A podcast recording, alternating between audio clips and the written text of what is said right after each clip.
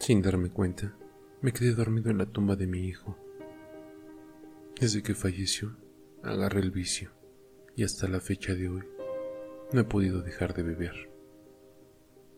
Mi esposa y mis otros dos hijos no me soportaron mucho tiempo, así que me divorcié y también me despidieron del trabajo. Mi familia, o sea, mis hermanos y mis amigos, también se hartaron de ayudarme. Ya no los veo. Mis padres murieron, así que ya no me queda nada. La verdad es que ya solo deseo la muerte. Estoy pensando en suicidarme, ahorcarme, pero soy creyente y sé que si me mato así, no podré volver a ver a mi hijo, ni a mis padres, pues siendo una muerte así, no podré entrar al cielo. Y yo lo que más deseo es ver a mi hijo, por más enfadado que esté con Dios. Él murió por mi culpa. Yo no pude darle toda la atención que necesitaba. Me quedé sin dinero y el banco ya no me daba créditos. Su enfermedad era muy extraña y cara. Al final ya no podía pagar las facturas del hospital. Juro que hice todo lo que estaba en mis manos, pero no fue suficiente. Y al final, mi hijo murió. Y enfadado, lo cogí en brazos, me lo llevé a la iglesia y me enfrenté a Dios. Dios, aquí está mi hijo. ¿Para qué lo quieres tú? Si tú tienes miles y millones de ángeles, ¿para qué quieres al mío? Porque era mío y tú me lo robaste. Tú me lo quitaste y jamás, jamás te perdonaré. Nunca más mencionaré tu nombre, ni te visitaré. Desde ahora, dejo de ser tu hijo. ¿Me escuchaste? Dejo de ser tu hijo. Mi esposa y mis dos hijos estaban detrás de mí, muy asustados. La gente persinándose al escuchar tal blasfemia. Mis hermanos fueron a quitarme a mi hijo de las manos. Solamente mi mujer fue capaz de hacerme entender, hasta que lo solté y se lo llevaron. Desde ese momento entré en un oscuro abismo que no he sabido salir. Me perdí. Nadie sabe de mí. Nadie más se preocupa por mí. ¿Por qué deberían de preocuparse? Hoy he ido al cementerio, como cada año. Vine a verlo. Esta vez estoy más cansado que de costumbre. Los ataques y los calambres en mi cuerpo y estómago son más terribles y más seguidos. El médico me ha dicho que es todo debido al alcohol, pero ya no puedo vivir sin él. No puedo vivir sin el alcohol. Parece que al final lo voy a lograr. Ya es de noche y mi niño cumple 10 años que falleció. Qué terrible coincidencia. También hubiera cumplido años. Mi niño, estoy aquí como cada año. Perdóname, mi amor. Sabes que nunca te he olvidado. Cada día, cada hora, estás en mi mente. Feliz cumpleaños, mi niño. Perdóname, mi niño. Caí en la tumba, el frío y una liviana llovizna caía en el cementerio y en mi torturado cuerpo. Busqué entre mi ropa una botella de vino, la destapé y cuando estaba a punto de beber, una manita detuvo el esfuerzo que tenía que hacer mi brazo para poderla llevar a la boca. Después se alejó un poco. Miré hacia dónde estaba ese niño. Me regresé los ojos. Me sacudía la cabeza y volví a mirar. Era mi bebé. Era mi niño. Rompí a llorar y le dije, no me mires, mi amor. Me da vergüenza de que me mires. Perdóname, perdóname. No me mires. El llanto era tan grande que no me dejaba verlo bien. De pronto, el niño me habló. Papi, no me da vergüenza verte así. Me da tristeza que te hayas alejado de Dios. ¿Sabes? Me dio permiso para venir a verte y decirte que aún puedes estar conmigo. Solamente debes de arrepentirte de corazón y pedirle perdón. ¿Ya estás listo, papá?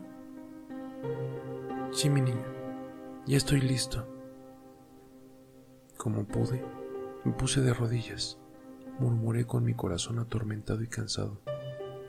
Perdóname, Padre, he pecado. Después, mi niño me cogió de la mano y me ayudó a levantarme. Fue algo muy bonito porque ya no me dolía nada. Cogí a mi hijo y nos perdimos entre las tumbas. Por la mañana, los trabajadores del cementerio encontraron el cuerpo de aquel borracho que cada año llegaba a dormir con su hijo en la tumba. Pero esta vez, esta vez ya no despertó.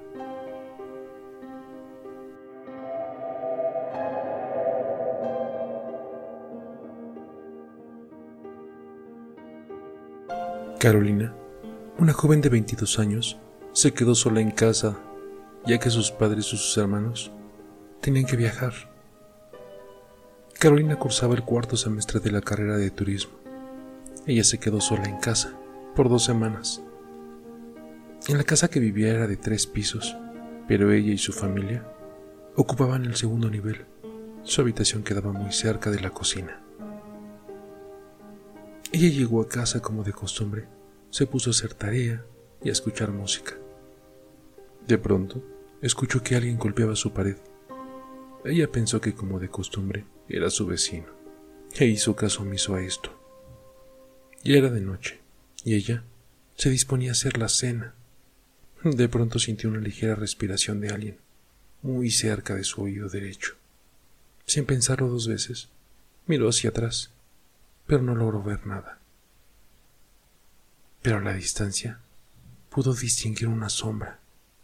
Sin pensarlo dos veces, en vez de salir de la casa, decidió acercarse. Entre más lo hacía, la sombra más se alejaba, y pronto la sombra desapareció. Esto afuera del cuarto del hermano de Carolina. Ella no entendía qué pasaba, y aterrada, decidió ir a dormir. Ya muy cerca de las dos de la madrugada, escuchó otra vez unos golpes en la pared.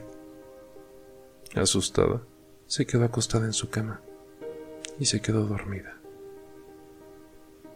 En sus sueños ella era perseguida por alguien y asimismo se escuchaban gritos pidiendo ayuda. Al despertar asustada, pudo distinguir en la oscuridad la silueta de una mujer. Y asimismo se escuchaban algunos pasos que se aproximaban a su dormitorio.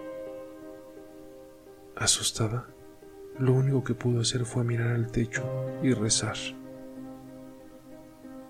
Al despertar ya era de mañana y pensó que todo había sido producto de su imaginación o una simple pesadilla. Pero lo que sí era real eran los golpes en la pared, porque aún se escuchaban. Decidió encarar a su vecino. Se dio con la sorpresa de que su vecino había viajado desde el mes pasado y solo estaba la chica de la limpieza. Pero aquella le aseguró que ella iba a su casa a las 3 de la tarde, así que la casa se quedaba vacía. Asustada por los golpes en su pared, decidió que esperaría que llegasen las 2 de la mañana, para comprobar si era todo producto de su imaginación o si era real, si solo era cuando estaba despierta o también dormida. Efectivamente, así lo hizo hasta las 12 de la medianoche ya que se quedó dormida. Se despertó asustada porque otra vez soñó lo mismo, y de igual forma se volvieron a escuchar esos pasos hacia su dormitorio. Pero esta vez los gritos que pedían ayuda ya no solo eran en sueños, sino que los podía escuchar también. Los golpes en su pared eran más fuertes e intensos. Ella se levantó armada de valor y prendió la luz de la sala. Se dirigió al cuarto de su hermano para saber qué era lo que producían esos ruidos.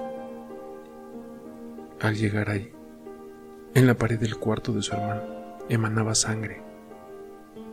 Ella asustada no se explicó el por qué.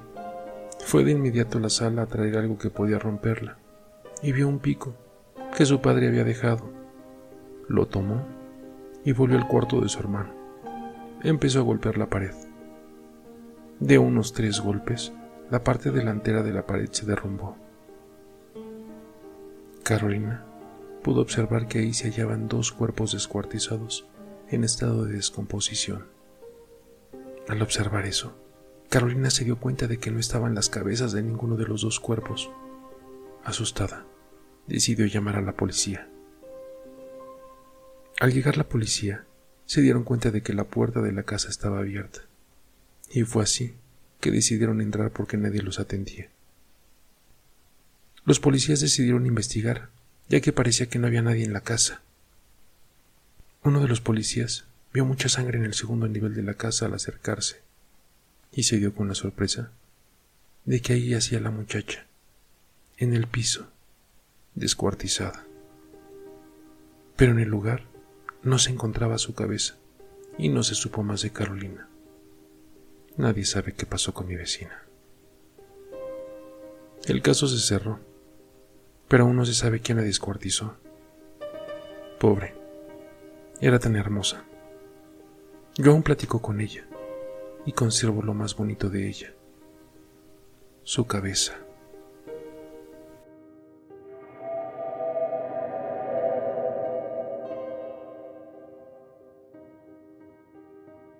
En mi universidad, conseguir un dormitorio era un privilegio. Sin embargo, los residentes de mi maldito pabellón reportaban eventos extraños que sucedían, tales como objetos perdidos, que reaparecían en lugares inusuales, o escuchar voces desde un cuarto supuestamente vacío.